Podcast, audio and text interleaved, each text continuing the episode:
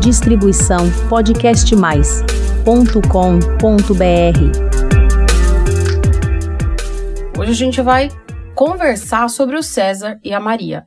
Mas afinal, quem são César e Maria? Fica comigo até o final desse episódio que eu vou te explicar e vou analisar o caso desse casal que fez parte de um reality show chamado 90 Dias para Casar. Sejam muito bem-vindos a mais um episódio aqui do nosso canal de podcasts, o canal Flor de Lótus. Eu sou a psicóloga Priscila Zanetti e esse canal é produzido e distribuído pelo Podcast Mais. Bem, primeiro eu vou contar para vocês que faz alguns meses que eu estou viciada num canal de reacts. Se você não sabe o que é react, são reações. São pessoas que fazem lives reagindo algumas coisas.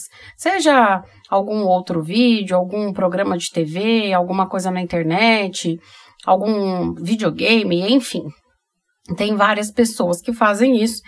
E tem um cara que, assim, eu virei muito fã pelos, pela risada, pelo humor, assim, muito rápido, muito sagaz. E também por ele ter um jargão que eu adoro. Vambora! Talvez você também assista, o nome dele é Ocabone. Eu vou deixar a playlist do César e da Maria linkado aqui na descrição desse episódio. Aliás, você tem que ler a sinopse, porque vai ter muitos links aqui, tá? Então esse é o primeiro, para que você entenda como que eu conheci o César e a Maria. O César e a Maria fazem parte de um programa, fizeram parte de um programa da, do Discovery Home Health, provavelmente, que se chama 90 Dias para Casar. Esse programa consiste no seguinte: pegam casais que só se conhecem online e que vão se encontrar e a partir deste encontro eles têm 90 dias para conviver. O programa acompanha eles por 90 dias, porque ali eles fazem o um pedido e ao final desses 90 dias eles se casam. Essa é a ideia desse reality. Mas, enfim, é, eu tenho acompanhado, eu quando tinha TV a cabo, não gostava muito de assistir, porque eu sempre achei uma loucura alguém casar em 90 dias. Inclusive, falei disso no episódio da semana passada, de certa forma. Mas, realmente, assim, agora, vendo os reacts, eu dou muita risada. Muita risada. Só que esse caso especificamente, embora eu dou risada ali junto com os reacts do Ogaboni, eu, inevitavelmente, enquanto psicóloga, e como sou especialista em relacionamentos, fico vendo assim coisas absurdas, absurdas. E tem dois casos que me saltam aos olhos no sentido de ter personagens narcisistas. E o que é mais curioso é que as duas são mulheres. E por que, que é curioso, né? A Maria é uma narcisista, muito clássica é curioso porque a gente sabe que o transtorno de personalidade narcisista, ele vai de 50 a 75% de homens, né? Então, é mais difícil a gente ver mulher narcisista. Mas o programa conseguiu encontrar duas. Vou contar a história para vocês agora do desse relacionamento. Foram cinco anos de web namoro. O César, né? Ele tem 46 anos, ele é manicure, ou manicuro, não sei como que eu falo, mora nos Estados Unidos. A Maria tem 28 anos, é ucraniana. Como que eles se conheceram? Através de um site específico no qual você pode mandar dinheiro, presentes, aí manda e-mail e a mulher que escolhe se vai responder ou não. E ele diz que quando ela respondeu o e-mail dele, ele simplesmente viu fogos de artifício, tudo se iluminou, ele sentiu que ela era a pessoa certa e finalmente o amor da vida dele. E antes, né, dele é, falar sobre isso, ele fala de quem ele era, o que, que ele esperava da vida. Ele se diz um romântico incurável, ele busca a alma gêmea, alguém com qual ele possa se divertir e viver a vida num mundo de sonhos e cheio de amor. Gente, eu não preciso nem falar que isso é totalmente ilusório. É uma pessoa totalmente fora da realidade, né? Do que realmente é um relacionamento duradouro ou maduro. Não que a gente não possa ter todo esse lado bom, porque tem que ter, né? Eu sempre digo, relacionamento é pra gente ser feliz. Se é pra passar raiva, a gente vai na caixa econômica tentar resolver algum problema no PIS, no PASEP, né? Pra passar raiva é isso. Ou ligar para cancelar o seu plano de celular. Mas a gente vê que é uma imaturidade extremamente exacerbada para alguém de 46 anos. E eu tenho ou, vários episódios aqui sobre dependência emocional, inclusive um se chama Amar ou Depender, né? Você ama ou você depende. Eu vou deixar linkado aqui embaixo, caso você queira ouvir. E quando ela respondeu esse e-mail, simplesmente ele falou: tudo se iluminou. Agora, pasme. Em cinco anos, eles nunca se viram. Ele tentou três vezes, ele manda passagem, ele manda o dinheiro da passagem, simplesmente quando chega na hora H, ai, perdi o voo, ah, não deu. Mas você acha que ela devolve esse dinheiro? Não. A Maria, ela também recebe uma ajudinha de custo muito modesta, de 800 dólares mensais aproximadamente, que o César manda ao longo desse tempo. E ele relata ter mandado cerca de 40 mil dólares durante esse período. Ele sempre fala as palavras: estou tentando de tudo, né? Estou tentando de tudo. Trabalho bastante, eu vou trabalhar mais, eu vou fazer. Nossa, eu estou tentando de tudo e parece que não é o suficiente.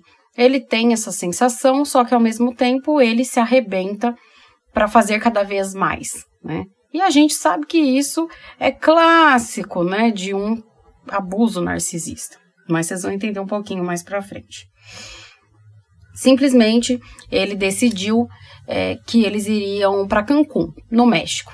Ela insistiu que fizessem esse encontro e aí tudo bem, vai ser em Cancún. Ele queria, na verdade, que ela fosse para os Estados Unidos para não gastar esse dinheiro, mas não, ele foi, cedeu, né, aos pedidos dela para ir para um resort, etc. Antes desse resort, dessa viagem, ela já tinha dito que não ia dar para ir porque estourou a guerra lá da Rússia e da Ucrânia, o que era muito plausível. No entanto, depois de um tempinho, ele pesquisou, viu que ela poderia viajar. Ela se viu ali um pouco sem saber o que fazer, topou. Ela simplesmente topou, disse que ia e ele comprou um anel de noivado. Afinal, cinco anos de relacionamento, né? Ele achou que poderia pedi-la em casamento, lá na beira da piscina, num jantar romântico, no resort. Pegou todo o dinheiro que ele tinha, foi.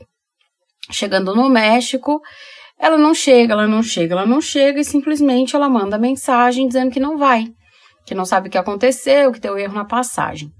Quando ele vê, o que aconteceu foi pesquisar, realmente foi cancelada a passagem, porque ele não tinha saldo suficiente no cartão de crédito dele para fazer este pagamento.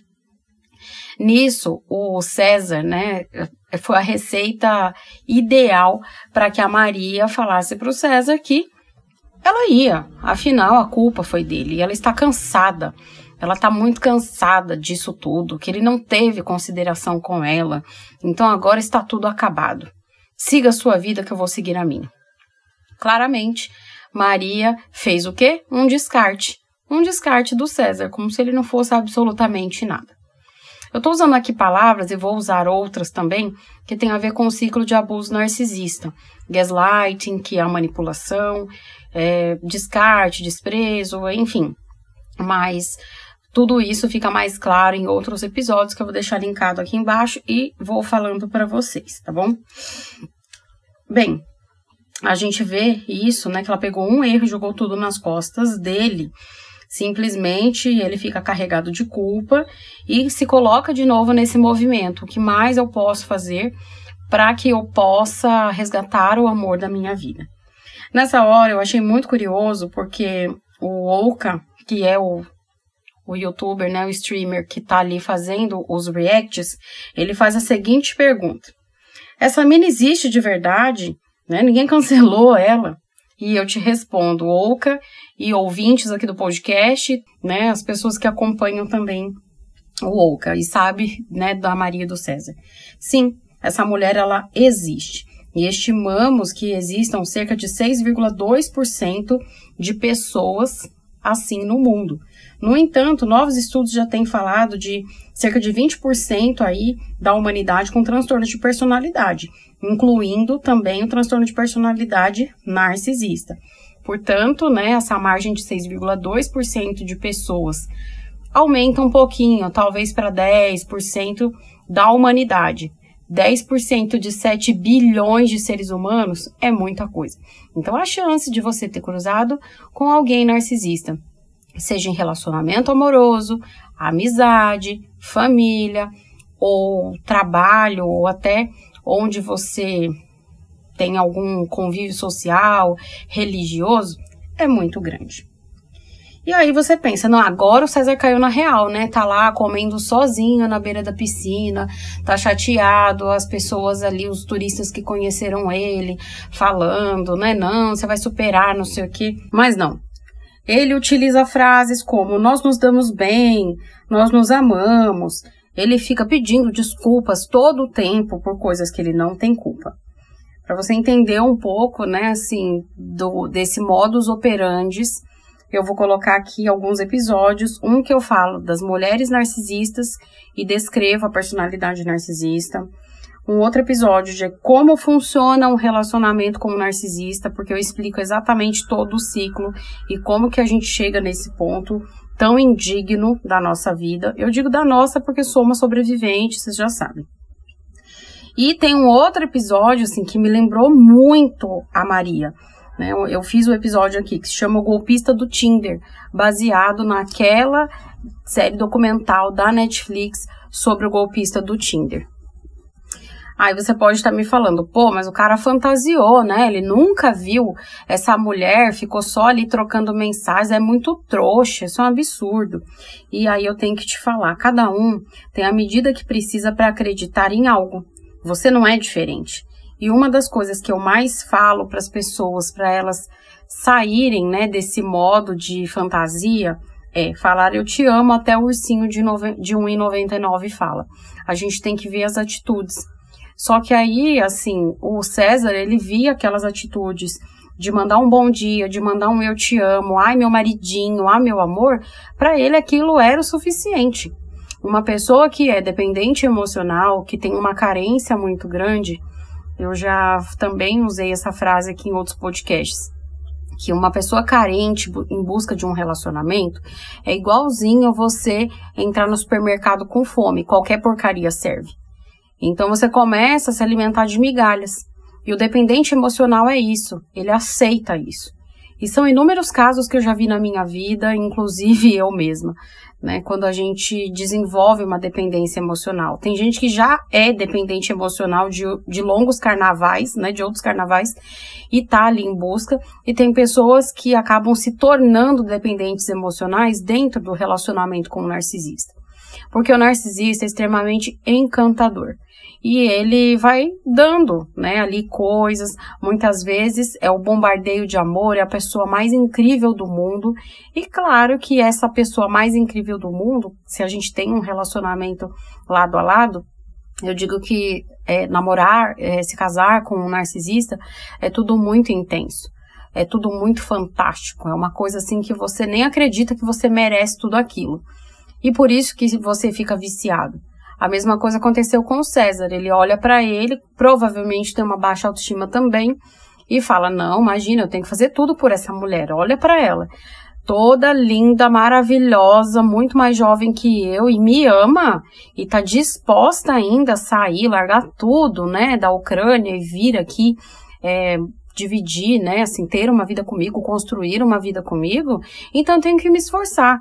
Eu vou comer mal, eu vou é, deixar o meu celular quebrado, em vez de consertar ou comprar um novo, eu vou realmente trabalhar muito, trabalhar sem folga, não vou nunca tirar férias, eu nunca vou fazer nada por mim, porque eu tenho que mandar dinheiro para ela, porque já que é o que ela precisa, coitada, né? Então, vocês percebem? Porque a gente gosta muito de julgar, né, o erro do outro, ou, nossa, como fulana foi trouxa, como que pode essa pessoa cair nisso? Mas, de fato, é, todos nós temos aí o seu calcanhar de Aquiles. Então, é muito importante você saber Qual que é o seu? Qual que é o seu ponto cego? Você realmente é, não cairia nunca, né, num golpe assim de um narcisista? A gente, para não cair num golpe de um narcisista, não se envolver, tem que ser uma pessoa muito segura de si, tem que ter uma autoestima muito saudável e tem que ser uma pessoa que não tem nenhum traço de dependência emocional, no sentido de que ela não busca a felicidade no outro, porque ela já está imensamente feliz. E que ela não tem nenhum buraco para ser preenchido, não precisa que ninguém venha e fique, sabe, levantando a bola dela. Ela não se sente uma pessoa incompleta, ela é uma pessoa completa. Aí sim ela vai ter relacionamentos saudáveis. Isso, na verdade, é para relacionamento saudável, né? Não é nem só para é, não cair em abuso narcisista. Mas o César, assim, você fala, não, mas agora ele aprendeu, né? Agora o César aprendeu, ele realmente, depois, né, que viu que ela não foi para Cancún, fez toda essa cagada com ele, perdeu 40 mil, mais de 40 mil reais, né? Nessa brincadeira toda, ele aprendeu. Não. Ele não aprendeu também, a gente vê que o César tá em negação. Ele fala o tempo todo sobre investir muito tempo, são cinco anos, foi muito tempo, foi muito dinheiro, muito afeto. E a gente vê dois mecanismos claros aqui de defesa e de vivência do luto, principalmente, que é a negação e a barganha. Semana que vem eu vou fazer um episódio só sobre as cinco fases do luto e vocês vão entender melhor o que eu tô dizendo. Mas, assim, a negação é não, não, não, não, não, não tá acontecendo nada de errado, ela não terminou comigo. Tanto que ele usa a frase, nós estamos dando um tempo. Pra você ver o nível de negação da pessoa. Ele entrou totalmente no modo chitãozinho e chororó, negando as aparências, disfarçando as evidências. Péssimo. E a barganha é: eu vou dar um jeito, eu sei que a gente pode se dar bem, eu sei que casais brigam, eu sei que se a gente conversar, a gente vai se acertar, porque afinal nós nos amamos. Olha aí a projeção. Uma coisa totalmente que ele criou na cabeça dele, que não corresponde à realidade, mas ele quer tanto acreditar nisso que ele vê coisa onde não tem. E isso é muito natural de todo relacionamento, tá, gente? Não é só com narcisista. Mas com narcisista fica um pouco pior.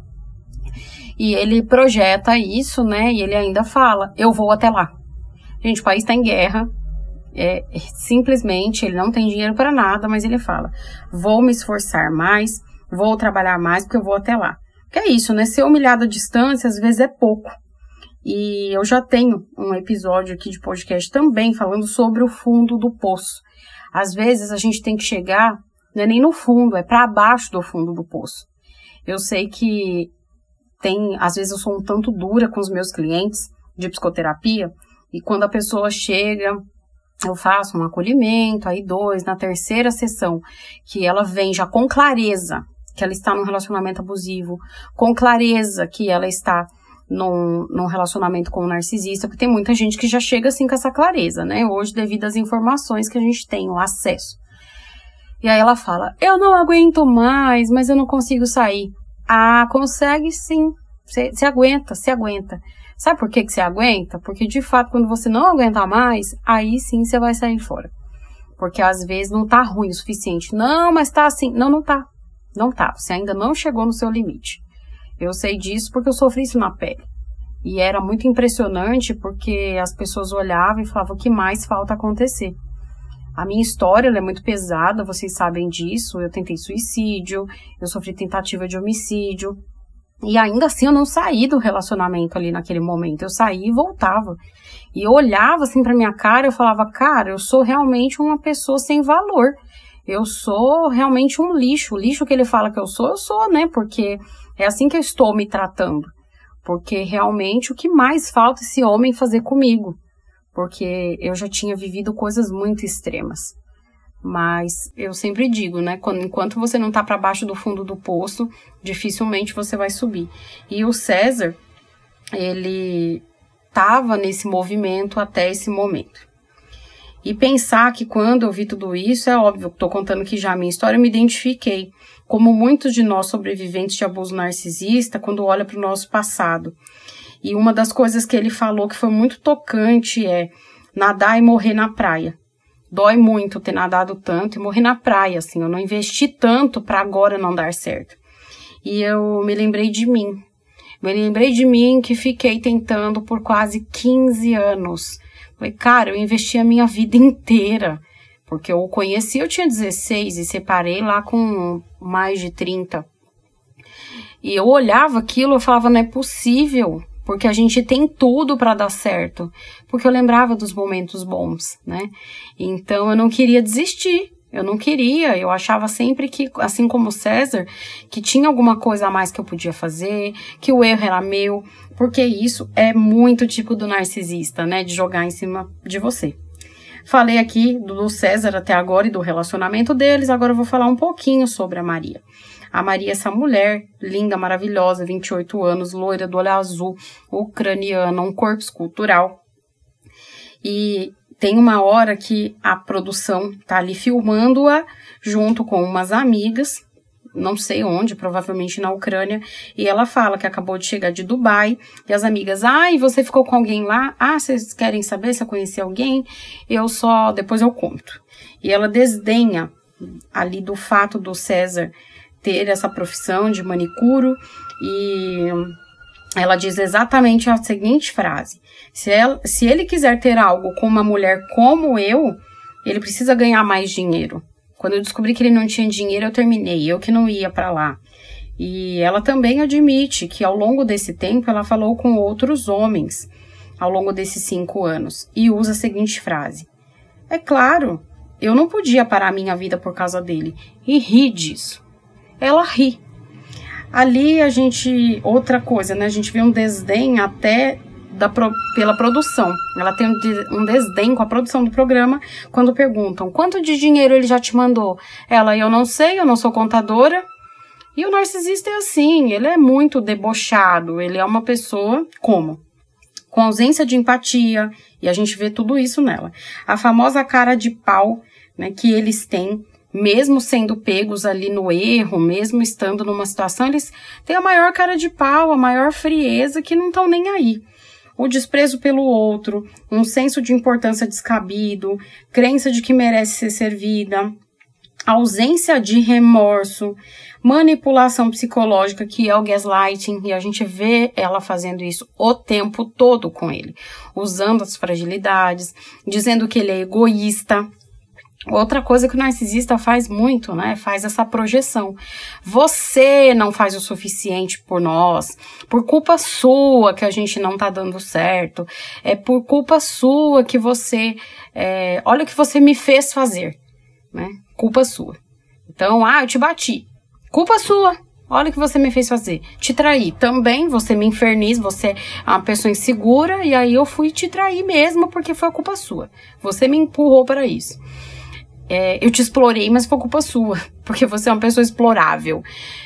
Enfim, eles conseguem fazer uma manipulação tão lascada na sua cabeça que simplesmente você olha aquilo e você não tem reação. E o pior, você acredita. Viver com um narcisista, gente, estar num relacionamento com um narcisista, eu sempre falo, parece que você entrou numa realidade paralela. Simplesmente é como se você tivesse imerso num mundo que a realidade funciona de outro jeito. Todo mundo vê a real, menos você. É muito louco. É, parece assim que você enlouqueceu. Você beira a loucura, só que você não percebe. Você só percebe quando você sai disso. Então, esse caso, eu acho que ilustra muito bem um relacionamento de abuso narcisista, assim como eu coloquei lá do golpista do Tinder. No episódio do, do golpista do Tinder, eu dou realmente orientações de como você não cair nesse tipo de coisa, de ter um fortalecimento emocional. Então, todos os episódios que eu descrevi para vocês aqui, eu vou deixar linkado aqui embaixo. Se você quer dar muitas risadas também, né? Porque assim, claro, hoje eu trouxe de uma maneira pesada, psicológica e baseada no meu nicho essa essa análise desses vídeos e desse casal, mas os reacts do Ocabone são maravilhosos. Eu adoro assistir, né? Todo dia eu tô assistindo lá alguma coisa. Às vezes eu falho uns dois dias, vou lá e maratono os vídeos que ele postou, porque eu dou muita risada, né? São momentos assim da gente ver coisas engraçadas, né? Rir da tragédia. Eu acho que isso também faz parte de ser saudável, né? A gente precisa também é, entender que é necessário mesmo diante da dor a gente conseguir dar risada dessas coisas. Então, claro que ele não coloca, né, só casos assim, são vários reacts que ele faz, tem várias outras coisas, então vou deixar a playlist aqui embaixo para você assistir. E é isso. Por hoje eu vou ficando por aqui, mas antes de me despedir, de fato, eu quero saber o que, que você achou da análise de hoje, do episódio de hoje. Eu tô pensando em trazer mais casos para vocês. Estou preparando aí uma, uma situação que vai ser bem polêmica, bem polêmica, apocalíptica, meu filho. Vai ser apocalíptica, como diz o Estevão Ferreira. Mas quero saber o que você achou. Para você me mandar uma mensagem, é só ir no www.podcastmais.com.br barra flor de lótus. Lá você vai encontrar uma caixinha de mensagem, me manda, vem de forma privada e eu te respondo. Eu leio todas essas mensagens, respondo as que são passíveis, né, de resposta, mas eu leio todas pessoalmente, tá bom? E também você lá consegue se inscrever no meu canal, porque você já sabe, toda segunda-feira tem episódio novo por aqui. Por hoje, eu vou ficando por aqui, agora sim. Um beijo e até semana que vem. Distribuição podcastmais.com.br